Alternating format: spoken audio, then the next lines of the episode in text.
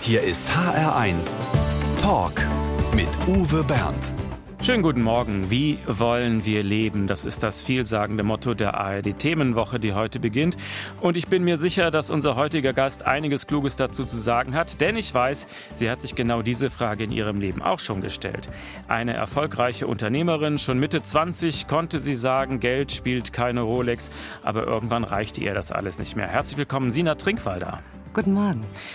Wie wollen wir leben? Leben Sie tatsächlich heute so, wie Sie leben wollen? Selbst in diesen Zeiten, die ja momentan sehr bewegend sind, würde ich sagen, ja. Was gehört für Sie dazu, dass Sie sagen können, ja, so will ich leben? Zufriedenheit. Und was macht Sie zufrieden? Mich macht zufrieden, dass ich irgendwann für mich aufgehört habe zu vergleichen, sondern einfach meinen persönlichen Weg gegangen bin. Und äh, der Weg heißt, mich als Teil einer Gesellschaft zu sehen, also keinen egoistischen Weg.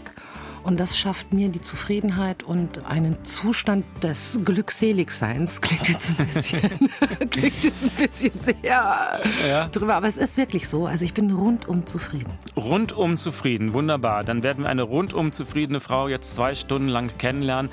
Sina Trinkwalder leitet ein ökosoziales Textilunternehmen mit 150 Mitarbeitern. Sie hat fünf Bücher geschrieben.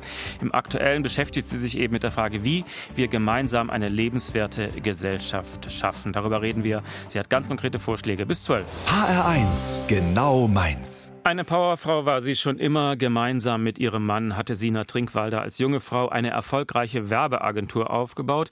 Die Umsätze stimmten, aber irgendwas stimmte eben doch nicht. Und eines Tages sagte sie dann zu ihrem Mann, ich muss mal was völlig Neues machen. Und ihr Schlüsselerlebnis war eine Begegnung am Bahnhof. Was haben Sie da erlebt? Naja, es war folgendermaßen, das war vor über zehn Jahren im November, jetzt eigentlich äh, die Zeit. Und ich habe äh, damals eine, in der Agentur war ich zuständig für äh, große Industriekunden. Und wir hatten zum ersten Mal eine große Kampagne gemacht.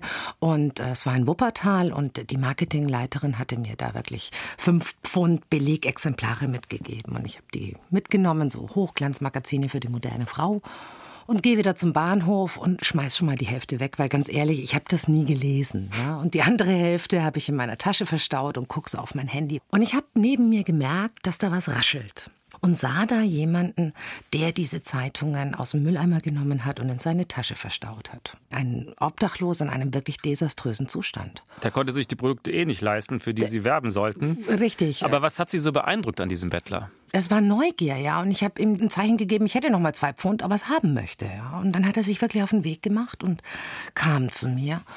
Und in dem Moment, wo ich ihm die, äh, die Zeitschriften in die Hand gegeben habe, wollte ich natürlich auch wissen, wofür. Ja. Und dann sagte er zu mir, na eigentlich gar nicht. Und dann sah er mich sehr tief an, sehr, sehr echt an und sehr authentisch an und sagte, wissen Sie, ich, ich sammle die, die Zeitschriften nur vor Weihnachten und eigentlich auch nur die ersten Seiten, weil die sind immer ein bisschen dicker und vor Weihnachten sind die mit Goldfolie und manchmal auch mit Glitzer. Und dann dachte ich mir schon, oh Gott, also bayerisch gesagt, du hast nicht alle Tassen im Schrank, aber okay, in Ordnung.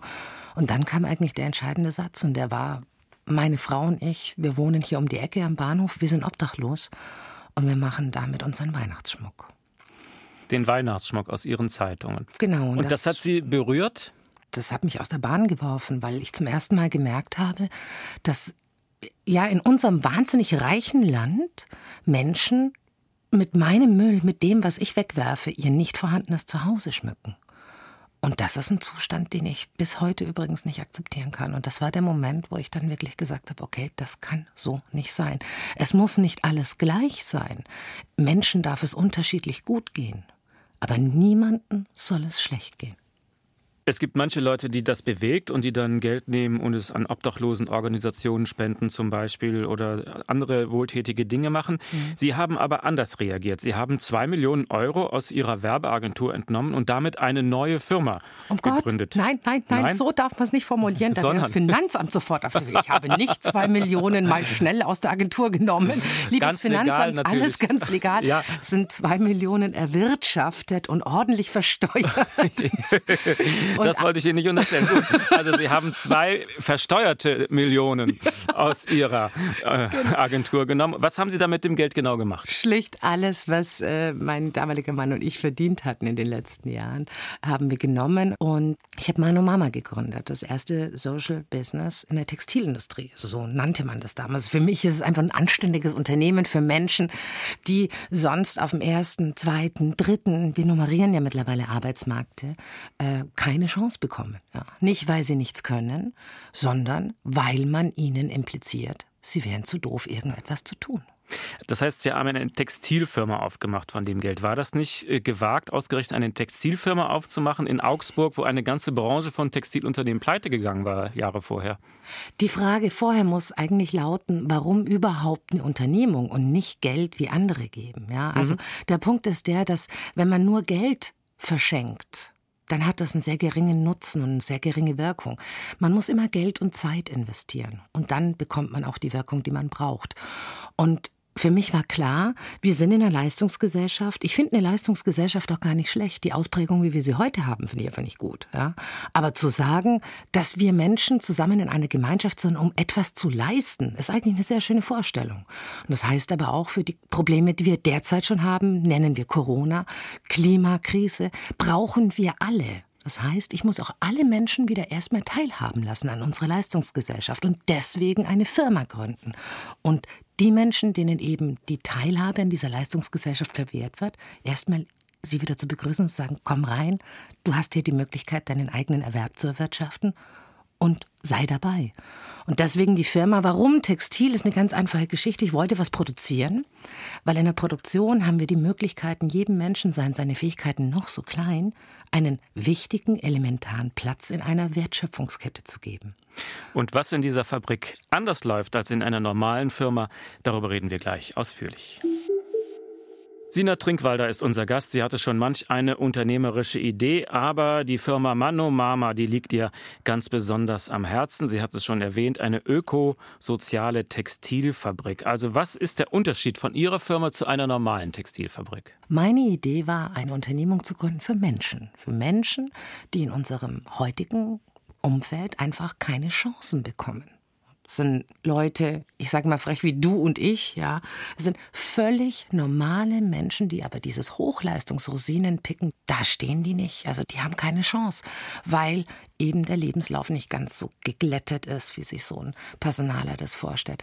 Weil der Mensch vielleicht einen Migrationshintergrund hat, weil er nicht lesen und schreiben kann. Wir haben einige Menschen bei uns, die nicht lesen und schreiben können. Dafür können die wahnsinnig gut nähen und sind handwerklich 1A begabt. Ja. Muss man erst gescheitert sein, um bei Ihnen angestellt zu werden? Nein, um Gottes Willen. Man muss nicht vorher auf die Schnauze fallen, um die Chance bei und Mama zu bekommen.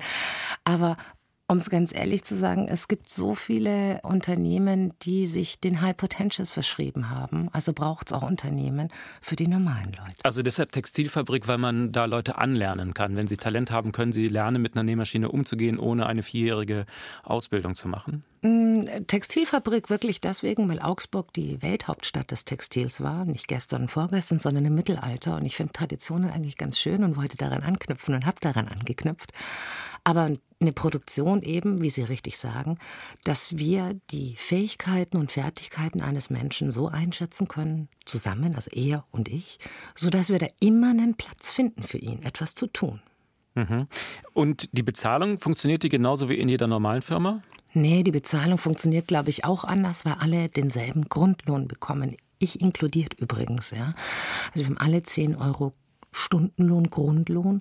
Und darauf aufbauen gibt es verschiedene Sozialboni, Qualitätsboni. Mhm. Also da gibt es unterschiedliche Dinge, weil ähm, das Spannende ist, dass wir irgendwann beschlossen haben, es macht überhaupt gar keinen Sinn, wenn einer mordsmäßig viel, also quantitativ produziert. Oftmals scheitert es dann an der Qualität, dass er dann belohnt wird, sondern ich möchte, dass, wenn er Wissen hat und dieses Wissen teilt und damit die Gemeinschaft nach vorne bringt, auch monetär belohnt wird. Es gibt andere bei uns, die sagen, nee, ich will gar keine monetäre Belohnung, ich will dafür einen Titel.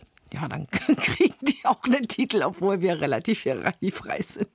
Äh, welche Rolle spielt dann Leistung in Ihrem Unternehmen? Leistung spielt eine große Rolle, aber nicht die individuelle Leistung eines Einzelnen, sondern die Gesamtleistung der Gemeinschaft. Ja. Auch äh, in den aktuellen Zeiten sehen wir es, wo wir immer wieder Menschen haben, die in vorsorglicher Quarantäne, Corona-Quarantäne sind etc. Da wäre es ja schlimm, wenn wir nur die individuelle Leistung eines Einzelnen äh, bewerten und permanent darauf stacheln, sondern für uns ist es wichtig, dass wir als Team, als ein Ganzes auch die Ziele, die wir erreichen wollen, die wir erreichen müssen, gemeinschaftlich erreichen. Und wenn da mal einer einen schlechten Tag hat, ja mein Gott, dann hat er den halt, den haben wir alle, oder? Gut, aber es gibt doch auch Konflikte in so einer Firma mit über 100 Leuten. Äh, oder sind Sie da im Himmelreich? Wie oft müssen Sie jemanden entlassen? Himmelreich, haben Sie gesagt. Nein, es ist kein Himmelreich. Im Gegenteil, manchmal herrscht da richtiges Donnerwetter. Es wäre schlimm zu sagen, alles ist immer rosig. Entlassen kann ich mich momentan nicht dran erinnern. Sie nennen Ihre Angestellten gerne Ladies and Gentlemen. Mhm. Ist das mehr als eine Floskel? Das ist deutlich mehr als eine Floskel. Es gibt böse Zungen, die behaupten, es klänge, als wäre ich so ein, so ein Südstaaten-Großgrundbesitzer. Die genau. haben es aber einfach überhaupt nicht verstanden. Ja. Der Farmer auf der Bollworm-Farm, genau, der ganz, die Sklaven so nennt. Das ist ganz, ganz schlimm. Es rührt eigentlich aus einer ganz anderen Historie und Geschichte. Und zwar war das, als ich meine Mama gegründet hatte, habe ich 168 Bewerbungsgespräche geführt. Aber nicht Bewerbungsgespräche, wie wir sie kennen, mit wo sehen Sie sich in fünf Jahren und was sind Ihre Soft Skills und Ihre Hard Facts, sondern ich habe eigentlich den Menschen nur zugehört. Ich habe meinen Frauen nur zugehört. Und es waren immer die ähnlichen Geschichten, dass sie gerne wollten, aber man hat sie nicht gelassen.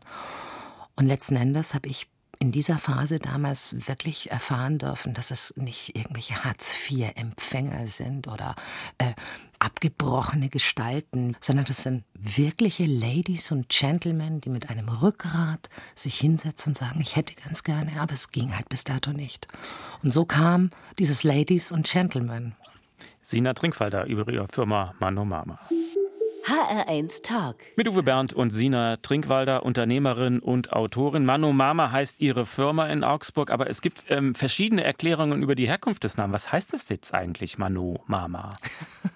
Das ist, ähm, da steckte noch so ein bisschen der ursprüngliche Werbe in mir, dass ich damals gesagt habe, ich brauche einen Namen, der international funktioniert. Ja, und das okay. bei einem Unternehmen, das radikal regional wertschöpft. Aber eigentlich war es folgendermaßen, dass ähm, ja ein bisschen so mein Altlatein rauskam. Mano, die Hand und Mama, die Mutti. Und dadurch, dass wir zu Beginn von Mano Mama ausschließlich Frauen waren, wobei stimmt nicht, ein Mann hatten wir, ja, so, so ein bisschen aus den Händen der Mütter. Und gleichzeitig war es so, dass mein Sohnemann damals war der zwei, zweieinhalb und der hatte so eine komische Angewohnheit. Der aß gerne einen Joghurt, einen Fruchtjoghurt. Da war eine Fruchteinlage unten drin. Und die musste, fragen Sie mich bis heute, bitte nicht wie, in einer speziellen Art und Weise mittels Teelöffel nach oben gearbeitet werden. Und wenn das so nicht funktionierte, wie dieser kleine Kerl sich das vorgestellt hatte, dann ist der Fuchs teufelswild geworden. Und sagt, ah, Mensch, Mann, oh Mama.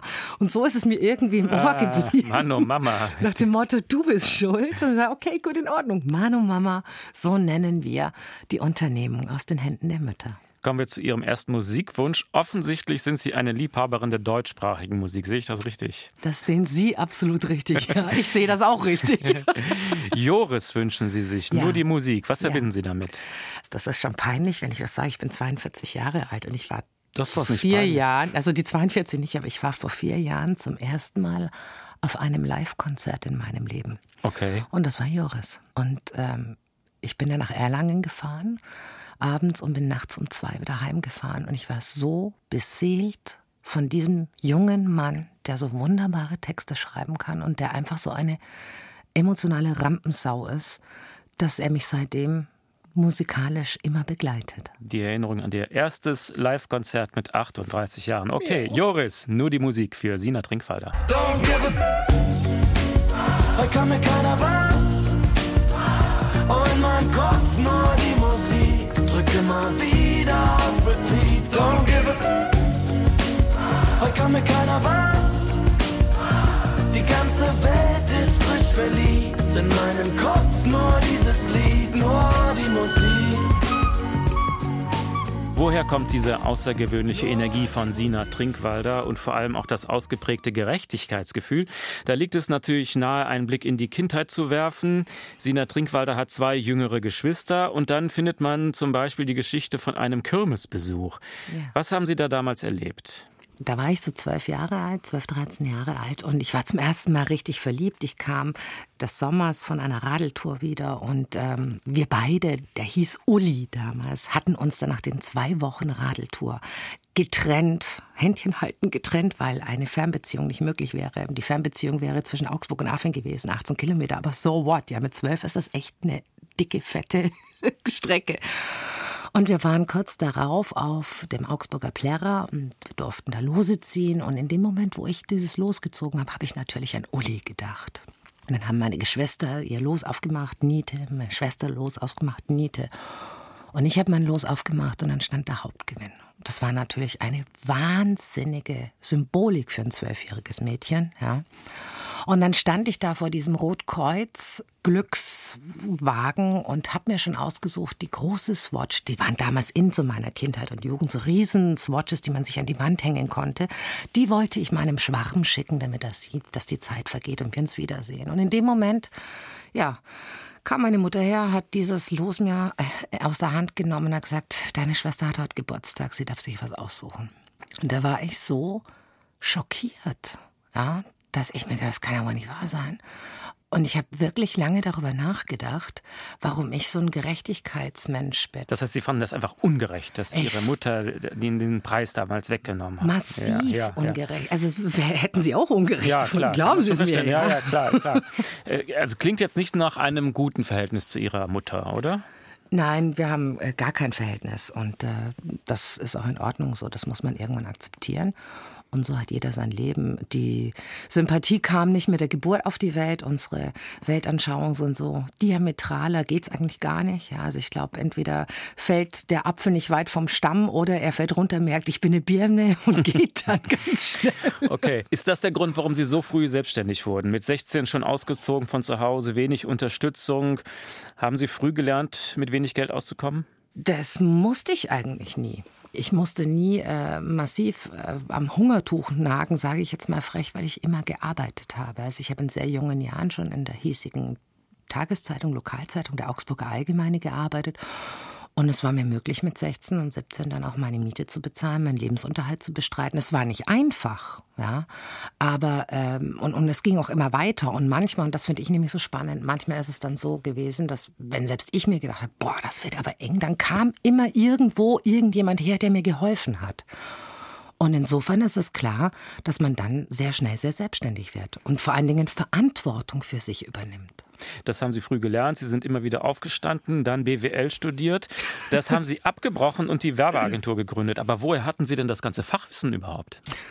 Also es war folgendermaßen, ich habe die Agentur schon vor meinem Studium ähm, vorher schon? Vorher schon. Ich habe in 19 Jahren zu meinem Abitur, bin ich am nächsten Tag zum Einwohnermeldeamt und habe dann Gewerbe angemeldet als Kommunikationsagentur, also eine Kommunikationsdienstleistung, weil ich wollte ja Journalist werden. Und für mich hätte es damals geheißen, zur FAZ ins Feuilleton, dafür bin ich nicht belesen genug, oder zur Bild nach Berlin. Und das äh, widerstrebt mir wirklich inhaltlich total. Gut, da gibt es auch noch einiges dazwischen. ja, aber ich möchte es jetzt mal wirklich so böse aufspitzen. Okay. Ja. Und äh, dann habe ich die Agentur gegründet, also äh, als Einzelunternehmen. Und dann hatte ich meinen Mann kennengelernt damals. Und äh, dann haben wir uns da zusammengetan. Dann kam erst zwei Semester Politologie, die ich dann erstmal abgebrochen habe, weil ich mir gedacht, also Politik braucht echt kein Mensch. Ja, und dann dachte ich mir, okay, BWL, das kannst du immer brauchen. Habe ich dann nach vier Semestern erfolgreich abgebrochen, weil ich mir mein Resthirn konservieren wollte. Das heißt, man braucht kein Studium, um eine erfolgreiche Agentur zu leiten. Um ein äh, erfolgreicher Unternehmer zu sein, muss man eigentlich nur die Grundrechenarten drin haben und den Rest der ergibt sich eigentlich aus dem eigenen Handeln, weil sie müssen Menschen lieben und sie müssen Probleme auch lieben, weil ein gutes Unternehmertum heißt Probleme lösen. Na gut, Bill Gates und Mark Zuckerberg haben ihr Studium auch abgebrochen. Also da sind sie durchaus Ernsthaft? in guter Gesellschaft. Ja. Aber ich habe keine Garage, ich habe nicht mein Auto. Sina Trinkwalder in HR1. Der HR1 Talk. Es ist nicht unbedingt die Aufgabe unseres Überraschungsgastes, eine Lobhudelei für unseren Gast vom Stapel zu lassen. Aber dieser hier, der hat das tatsächlich schon mal gemacht für Sina Trinkwalder, ganz offiziell, denn er hat mal eine Laudatio auf sie gehalten. Schönen guten Tag, Herr Überraschungsgast. Ja, schönen guten Tag. Eigentlich halte ich permanent Laudatios. Laudatien. Der Soziologe Professor Harald Welzer, grüße Sie.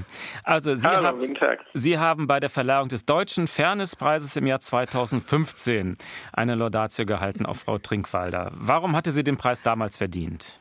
Es gibt sich, glaube ich, einfach aus der Erfindung des Textilunternehmens und der Art und Weise, wie das geführt wird und wie mit den Mitarbeiterinnen und Mitarbeitern, wie die sozusagen dieses Unternehmen mitbilden. Und fairer kann man, glaube ich, als Unternehmerin nicht mit seinen Leuten umgehen. Was schätzen Sie an Frau Trinkwalder, Herr Welzer? Sagen wir mal, als jemand, der sich mit praktischen Strategien zur Erreichung von mehr Nachhaltigkeit beschäftigt, erstmal überhaupt das Beispiel, ein solches Unternehmen zu gründen in einem Marktumfeld, wo jeder gesagt hätte, Frau Trinkwalder, das können Sie total vergessen. Und insbesondere jeder BWLer äh, hat das und hätte das gesagt. Könnte man ja jetzt eine ganze Sendung drüber machen, was die so alles sagen darüber, wie die Welt funktioniert. Und sie funktioniert eben anders, die Welt und Sina Trinkwalder ist eigentlich das lebendige Beispiel dafür, dass sie tatsächlich anders funktionieren kann, wenn man halt sehr tatkräftig und sehr klar an die Sachen rangeht und, und weiß, was man tut und auch in der Lage ist, sowas durchzusetzen. Können Sie das in äh, zwei Sätzen erklären, Frau Trinkwalder? Die meisten deutschen Textilfirmen sind seit Jahrzehnten pleite. Warum ist Ihre nicht pleite? Man muss mal fragen, warum sind die pleite? Ja, die hätten nicht pleite sein müssen, wenn nicht die Gier sie irgendwohin nach Südostasien getrieben hätte über Osteuropa. Also da ist schon sehr viel selbst kaputt gemacht worden. Man hat in guten Zeiten wahnsinnig viel entnommen und in schlechten Zeiten hat man nicht zurückgegeben in die Unternehmung, sondern man hat es einfach 500 Kilometer, 5000 Kilometer gen Osten verlegt. Und hat damit die Unternehmen ausbluten lassen. Und das Zweite ist, dass man sich immer mehr im Preis hat drücken lassen. Man hat die Wertschätzung der Arbeitskraft seiner Kolleginnen und Kollegen verkauft. Genau das ist, glaube ich, der Grund, warum Manu Mama funktioniert. Bei uns wird kein Preis getrieben, kein Preis gedrückt. Wenn Kooperationspartner sagen, das sind sie nicht bereit zu bezahlen, dann sage ich nicht, okay, dann machen wir weniger, sondern dann sage ich, dann tut es mir leid, dann geht es nicht. Herr Welzer, was können wir von solchen Unternehmerinnen wie Frau Trinkwalder lernen? Also wir wissen jetzt eigentlich nach 30 Jahren Neoliberalismus, dass dieses eine Mantra, nämlich immer weiter Kosten zu drücken, uns ins totale Desaster bringt. Sowohl sozial als auch kulturell, als auch hinsichtlich der Widerstandsfähigkeit von Gesellschaft. Also man hat es ja in der ersten Phase Corona gesehen. Was heißt denn das eigentlich, wenn Lieferketten unendlich komplex und lang sind, wenn man dann zum Beispiel Masken oder bestimmte Medikamente braucht? Und das sind ja genau alles Dinge, die nur deswegen in die Welt gekommen sind, weil es diese oberste Prämisse gibt, alles so beschissen billig wie nur irgendwie möglich herzustellen und an die Leute zu bringen. Und das geht nicht mehr. Und deshalb ist so ein Unternehmen wie Mano Mama eigentlich Avantgarde, um zu zeigen, nein, wir brauchen eigentlich eine andere Form des Wirtschaftens. Wir brauchen auch Wirtschaft wieder in der alten Funktion, nämlich dienend der Gesellschaft und nicht dominierend die Gesellschaft. Und dieser Quatsch mit diesem Geiz, und diesen Kostendrücken, das muss jetzt mal vorbei sein. Und dafür stehen solche Unternehmungen, die im Grunde genommen früh damit angefangen haben, ein anderes Modell vorzuführen und zu zeigen, auch das ist wirtschaftlich erfolgreich. Aber glauben Sie wirklich, das würde auch im größeren Stil funktionieren, dass das mehrere Unternehmen machen? Also so ein paar können sich den Luxus vielleicht leisten, aber als Gesamtmodell für so eine Gesellschaft würde das funktionieren? Ja, das müssen Sie selber beantworten, ob Sie mehr Spaß hätten, Produkte solcher Unternehmen zu kaufen oder ob Sie sich auch anreihen möchten in die sozusagen, wo Knickrigkeit das höchste Gebot ist. Das entscheiden wir doch alle selber. Der Soziologe Professor Harald Welzer, herzlichen Dank, dass Sie Ihre Gedanken beigesteuert haben. Sehr gerne. Schöne Grüße in die Sendung. Danke. Ciao. Tschüss. Der HR1 Talk. Gleich kommen die 11 Uhr Nachrichten und dann reden wir weiter mit der Unternehmerin Sina Trinkwalder. HR1 Talk. Die Unternehmerin Sina Trinkwalder ist eine visionäre Frau. Das sieht man zum Beispiel daran, dass sie in ihrem Textilunternehmen schon einen Corona-Schal entwickelt hat, als es Corona noch gar nicht gab. Also eigentlich hatte das also einen anderen Hintergrund. Was war das denn dann für ein Schal? Da muss ich selber lachen, wenn Sie einen Corona-Schal nennen. Das ist es nämlich genau nicht. Aha. Aber die Realität drückt manchmal gute Ideen in eine völlig andere Richtung. Vor zwei, zweieinhalb Jahren hatte ich die Idee, den Urban Dude zu entwickeln entwickelt einen Schal, der Feinstaub und Pollen aus den Lungen raushält. Ja, warum? Weil ich da eine, eine Analyse in die Hand bekommen habe, dass heute mittlerweile jedes zweite Kind bereits äh, Probleme mit Bronchien hat. Und habe ich mir gedacht, das kann ja wohl nicht wahr sein. Als ich so jung war, da war alles irgendwie noch in Ordnung und heute leben wir in einer derart dreckigen Welt und ich bin selbst passionierter Radlfahrer im Stadtverkehr. Das stinkt schon richtig, ja, mit dem ganzen Ruß und dem Feinstaub. Und als dann die ersten Studien rauskamen, dass Feinstaub auch noch auf die Birne geht, uns Hirn zersetzt, dann war bei mir Schluss und ich habe zu meinem Partner gesagt, du, wir müssen da irgendwas machen. Und so entstand dieser Urban Do. Und wir haben damals vor zwei Jahren schon das Gebrauchsmuster angemeldet und das Patent angemeldet. Und wirklich jeder hat gesagt, was ist das denn für ein Quatsch? Glaubt ihr wirklich, dass irgendjemand so einen Schal, so einen Loop um den Hals hat und sich den über die Nase zieht, wenn er ja, wir haben daran geglaubt. Und ich bin zum Filterhersteller gegangen. Das war das Allerlustigste. Ja, wir brauchen den besten Filter. Und so, ja, machst du FFP3 rein, das ist ein Bayer. Ich, okay, was ist das? Es ist wie HEPA. Sag ich, gut, machen wir. Heute weiß jeder alles Bescheid. Heute wissen wir FFP2, FFP3. Also es ist ein FFP3-Schal. Den könnten Sie heute millionenfach verkaufen. Gibt es den noch? Ja, natürlich gibt es den. Und der trägt unsere Näherei auch äh, solide durch die Krise. Ja, also dass wir keine Kurzarbeit anmelden müssen dass wir allen Ladies und Gentlemen einen ordentlichen, sicheren Arbeitsplatz geben, auch in diesen Zeiten. Mehr noch sogar, die Eventbranche ist ja komplett zusammengebrochen und wir haben im März angefangen, die ersten Menschen aus der Eventbranche einzustellen bei Urban Doom, zu sagen, kommt her, ihr managt halt jetzt keine Veranstaltung mehr, ihr managt jetzt Kundenanfragen und den Versand bei uns. Also es sind immer die Ideen, die eine Gesellschaft zusammenbringen, die wahrscheinlich möglicherweise von vielen angezweifelt werden. Das heißt, Sie verdienen jetzt richtig Geld mit diesem Produkt? Wir geben ihn zu einem sehr guten Preis ab. Das heißt, er ist komplett hier wertgeschöpft.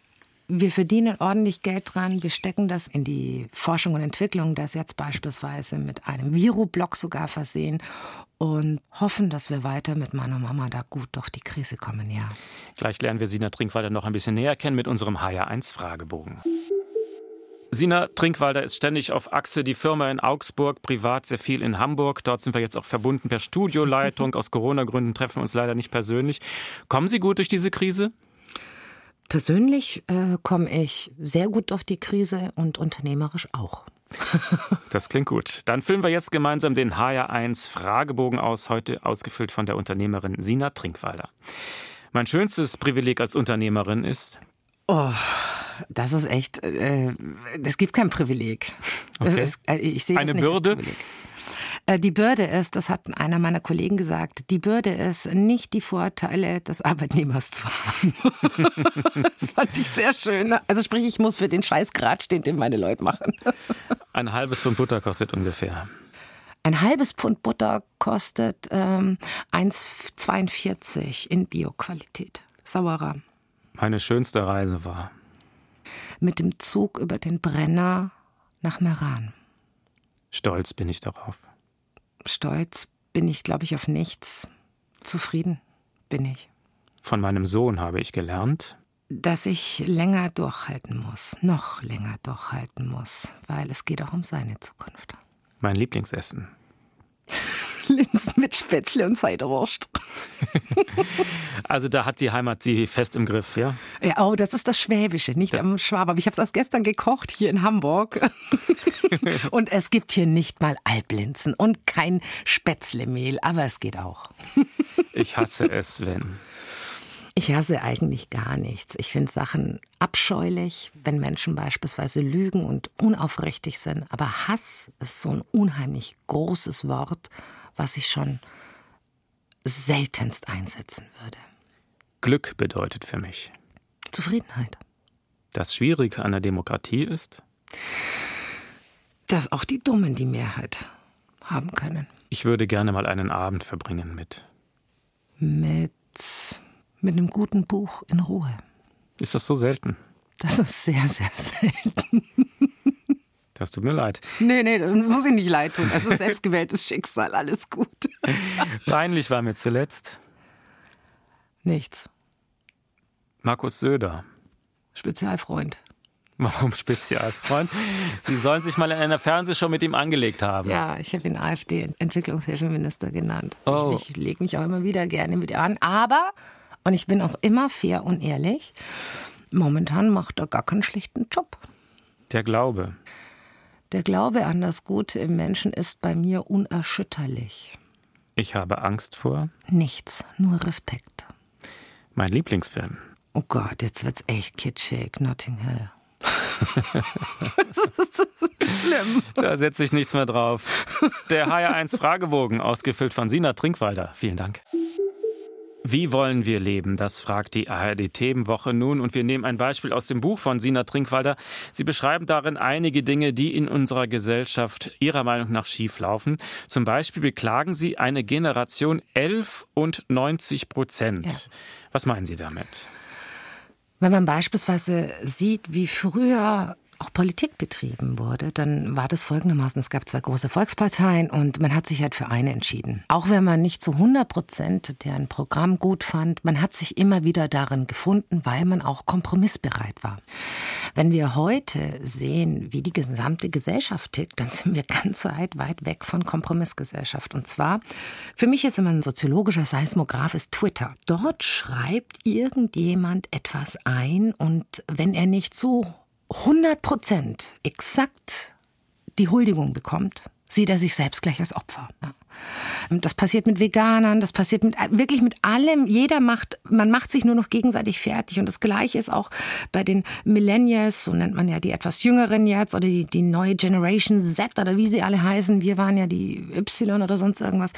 Wenn sie nicht tausendprozentig genau ihre Vorstellung bekommen, ist alles scheiße. Mhm. Und das meine ich mit Generation 11 und 90 Prozent. So funktioniert aber das Leben nicht, so funktioniert Freundschaft nicht, so funktioniert Beziehung nicht. Deswegen gibt es auch immer weniger gescheite Beziehungen zwischen den Menschen. Also weil wir zu hohe Ansprüche stellen oder was? Weil wir, weil wir keine Kompromisse machen. Es geht gar nicht um die hohen Ansprüche. Sie können ja auch unheimlich viele hohe Ansprüche haben, ja, wenn Sie denn auch kompromissbereit sind. Aber wenn ich mit meiner guten Bekannten spreche, die heute Mitte 30 ist, die dann sagt, jetzt bin ich mal dran und äh, der Typ, mit dem ich zusammen sein möchte, muss das und das und das und das und das. Und dann hat er irgendwie so einen kleinen Haken, ja. Ach nee, den date ich gar nicht, weil ganz ehrlich, dieser kleine Haken, das ist nicht, also so geht das nicht. Und das zieht sich doch alles doch. Ich sehe das bei den jungen Menschen, die sich bei mir bewerben, die eine Vorstellung von Arbeit haben unter uns, die ich leider nicht nachvollziehen kann, ja, weil nur managen, nur klug daherreden, nur PowerPoint machen und Tee trinken, da ist die Arbeit noch nicht gemacht davon. Und das ist nicht die Generation vorher, die die Arbeit dann tut. Ja. Jetzt schimpfen Sie mit 42 über die Jugend von heute. Mhm, geil, gell? Richtig super. Ich schimpfe auch oft mit meinem Sohn, wobei der hat mich total überrascht. Wirklich, also es ist noch nicht alles Hopfen um eins verloren. Also das heißt, wir haben eine zu ausgeprägte Jammerhaltung. Ja, absolut. Das ist, man sieht das ja auch jetzt in dieser Zeit, in der Corona-Zeit, wo ganz viele sehr viel Zeit haben, und das ist nämlich gerade was total Spannendes, ja, sehr viel Zeit haben, zu Hause sich auch mal mit sich selbst zu beschäftigen, sind überfordert. Mhm. Die tun es einfach nicht, ja. Was für mich übrigens auch ein wunderbares Beispiel dafür ist, dass die Nummer mit dem BGE die ad absurdum geführt, das äh, bedingungslose Grundeinkommen. Mhm. Im BGE funktioniert mit der Gesellschaft, die wir hier haben, nicht. Es braucht eine Bedingung. Ja? Ohne Bedingung wird es nicht funktionieren. Hier sind wir jetzt gerade. Die Leute sitzen zu Hause, bejammern sich oder halten sich nicht an Regeln. Also das, was müsste man ändern, Ihrer Meinung nach? das Schulsystem, das ist weit hergeholt, aber daran liegt das. Wir müssen, die jungen Menschen, die heute in eine Schule gehen, die werden ja nur noch extrinsisch motiviert. Das heißt, schreibst du eine gute Note, kommst du weiter. Hast du viele gute Noten, hast du ein tolles Abitur, dann wirst du was in dieser Wirtschaft. Die österreichische äh, Ministerin, ich glaube, äh, Wirtschaftsministerin hat gesagt, wir produzieren komplett am Wirtschaftsmarkt vorbei und damit meinte sie die Matura-Absolventen. Also es ist unglaublich gewesen. Ja. Und genau das Gleiche passiert in Deutschland auch. Die Schüler müssen wieder intrinsisch motiviert werden. Wir machen den völlig falschen Weg. Wir versuchen jetzt Programmierung Drittklässlern reinzudonnern, ja, was völliger Quatsch ist. Also intrinsisch heißt, ich will das lernen, weil ich es wirklich lernen genau. will. Genau, und ich, habe, ich das will. Und ich habe ein Erfolgserlebnis dann, ja. Und der Punkt ist ja der, warum jetzt programmieren lernen? Warum können wir nicht das Schulsystem so machen, dass wir uns von einem Computer unterscheiden? Weil das ist es es, was uns doch ausmacht. Kreativität, Empathie, das wird eine Kiste nie können. Und genau das andere lernen wir. Wir lernen weiterhin Programmieren, Mathematik, tralala. Das wird irgendwann der Computer so schnell für uns machen, dass wir es gar nicht brauchen. Aber das, was wir wirklich brauchen, um in einer guten Gesellschaft in die Zukunft zu kommen, Zwischenmenschlichkeit, Empathie, Mitgefühl, Kreativität. Das sind all die Dinge, die wir sträflich vernachlässigen. Heimat muss man selber machen, so heißt das Buch. Was das nun mit Heimat zu tun hat, darüber reden wir gleich auch noch. Jetzt können Sie erstmal ein paar Exemplare des Buches gewinnen, wenn Sie uns schnell anrufen und folgende Frage beantworten. Wie nennt Sina Trinkwalder gerne die Mitarbeiterinnen und Mitarbeiter ihrer Firma? 0800 155 4 mal die 1. Wir haben darüber gesprochen. Jetzt anrufen 0800 155 4 mal die 1 oder bei uns im Netz auf hr1.de. HR1 Talk mit Uwe Bernd und der Unternehmerin Sina Trinkwalder, eine engagierte Frau, die aber nicht nur bewundert wird, sondern seit einiger Zeit auch bedroht. Wie kommt das? Warum? Ich glaube, es hängt damit zusammen, dass die gesamte gesellschaftliche Grundstimmung ja ein bisschen aufgeheizter ist. Mittlerweile seit Jahren, eigentlich seitdem viele Geflüchtete nach Deutschland gekommen sind, seitdem die AfD nach oben gekommen ist, seitdem die sozialen Netzwerke zu sozialen Hetzwerken geworden ist, wo jeder meint, er kann jede Gülle reinschieben. Und bei mir war das einfach so, ich engagiere mich sehr aktiv für die Schwächeren in unserer Gesellschaft und dazu gehören oftmals eben auch Menschen mit Migrationshintergrund oder mit Handicaps.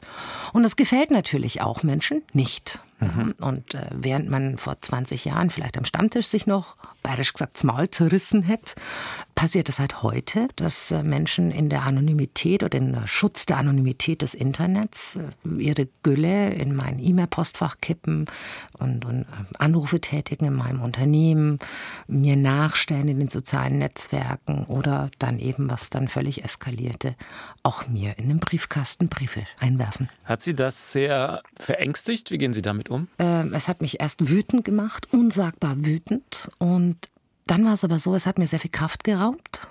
Deswegen auch der Wechsel von Augsburg nach Hamburg privater Natur. Ich brauchte einfach Abstand, um wieder Kräfte zu sammeln. Die habe ich jetzt übrigens wieder. Und es machte mich einfach ein bisschen traurig, dass, dass wir wirklich in einer Gesellschaft leben, wo ein Teil, ist zwar ein kleiner Teil, aber dieser Teil wirklich massiv Menschen zusetzt, psychisch oder versucht ihnen psychisch zuzusetzen, die sich eigentlich für das Gemeinwohl einsetzen.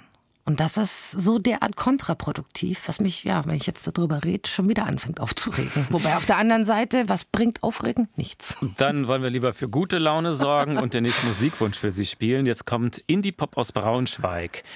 Was verbinden Sie mit Bosse?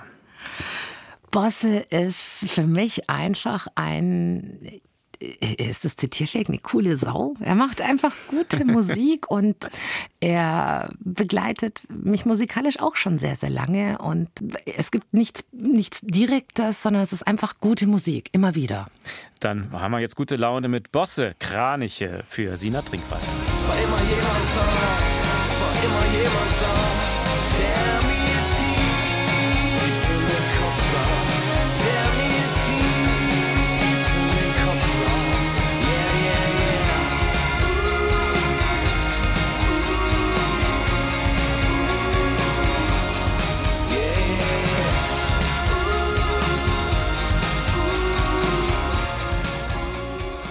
Heimat muss man selber machen, so heißt also das Buch von Sina Trinkwalder. Da würden jetzt viele auf den ersten Blick sagen, naja, Heimat, das ist da, wo man geboren ist, die wird einem geschenkt, die kann man sich nicht aussuchen. Was bedeutet Heimat für Sie?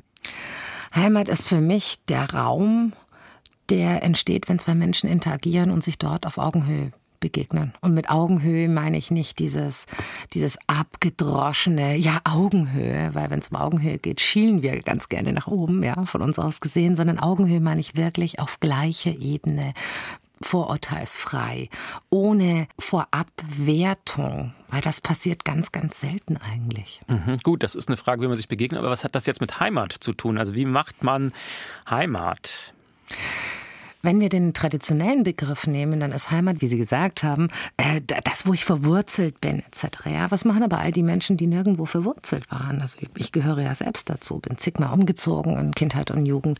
Ähm, ich kenne diese örtliche Heimatverbundenheit überhaupt nicht. Gleichzeitig ist Heimat, wenn sie denn örtlich ist, auch eine sehr gefährliche Geschichte, weil sie sehr monokulturell ist. Ja, da kommt keiner rein und da geht auch keiner raus. ja, aber ist das nicht toll, wenn man so eine Verwurzelung hat? Das, ich vermisse das. Wenn jemand sinnvoll damit umgehen kann, ist das mit Sicherheit toll. Aber es klappt eben auch sehr schnell die Gefahr, dass eine Monokultur nicht sehr resilient ist. Mhm. Aber Sie dürfen jetzt Leuten, die dieses Heimatgefühl haben, das Sie offenbar nicht haben, natürlich jetzt nicht unterstellen, dass sie dann irgendwie monostrukturiert sind. Oder, nein, nein, monokulturell. Oder, oder, ja. Mon mhm. monokulturell. Mhm. Es ist ja, dann muss man nur zulassen, dass es ganz viele Heimaten gibt, die auch parallel nebeneinander existieren können, wenn wir über die reine kulturelle Ausprägung gehen. Aber genau da fängt es ja schon an.